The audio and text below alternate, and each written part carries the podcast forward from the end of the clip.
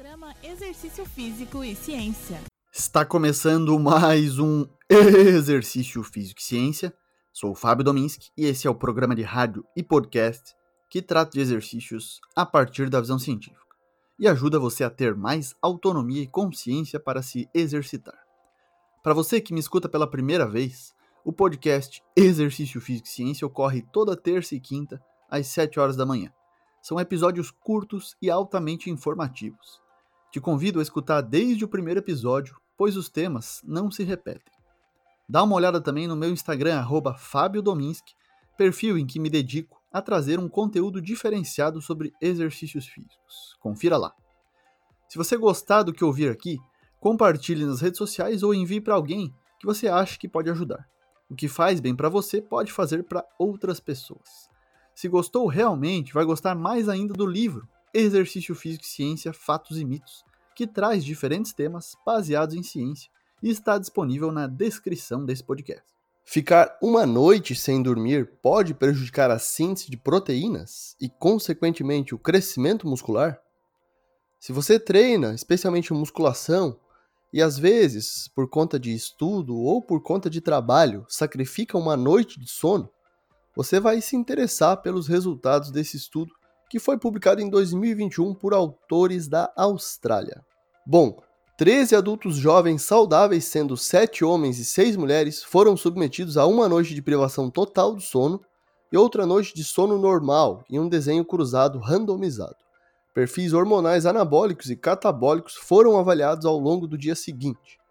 E o resultado disso uma noite sem dormir causou uma redução de 18% na síntese de proteína muscular.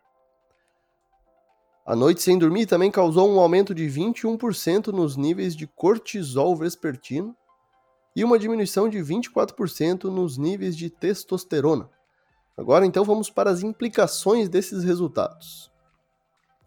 Uma única noite de privação total de sono é suficiente para induzir uma resistência anabólica em um ambiente que favorece o catabolismo.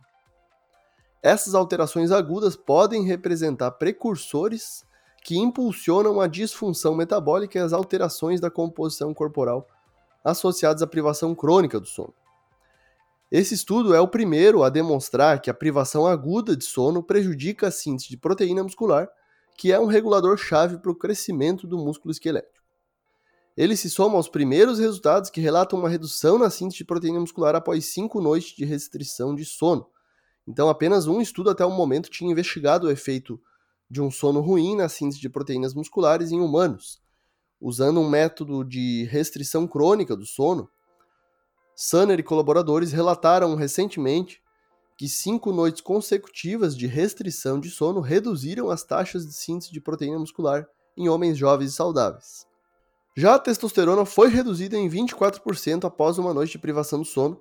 Há evidências limitadas descrevendo como a privação completa de sono altera os padrões de secreção diurna desse hormônio de testosterona. Nos homens, a testosterona plasmática flutua durante o dia, com concentrações aumentando durante o sono e diminuindo gradualmente durante os períodos de vigília, com efeitos circadianos marginais. Um mínimo de 3 horas de sono normal, incluindo oportunidades de sono paradoxais, são necessários para aumentar a secreção de testosterona. Nos homens, a testosterona é um potente regulador da síntese de proteína muscular, tanto no curto, como 5 dias, quanto no longo prazo, em torno aí de 4 semanas. No entanto, a exposição aguda à testosterona não é suficiente para alterar a síntese de proteína muscular ou as taxas de degradação ao longo de um período de 5 horas.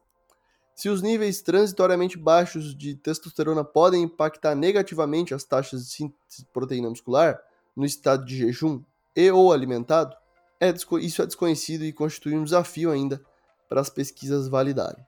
Finalmente, a testosterona é o principal hormônio androgênico, mas também está presente nas mulheres, embora em concentrações 10 vezes menor do que os níveis masculinos típicos um padrão específico de sexo que não foi testado estatisticamente devido a limitações do tamanho da amostra, pode ser observada visualmente nesse estudo aí que a gente está falando hoje.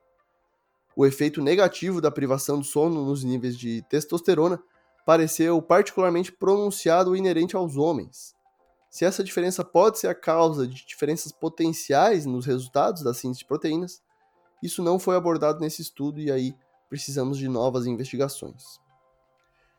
Bom, em conclusão, a partir desse estudo, a má quantidade e a má qualidade do sono está ligada a uma série de resultados metabólicos. Esse estudo demonstrou que a privação total de sono induz uma resistência anabólica, reduzindo a síntese de proteína muscular em homens e mulheres jovens. A privação do sono também promoveu um ambiente catabólico, fornecendo insights sobre os possíveis mecanismos subjacentes a esse processo.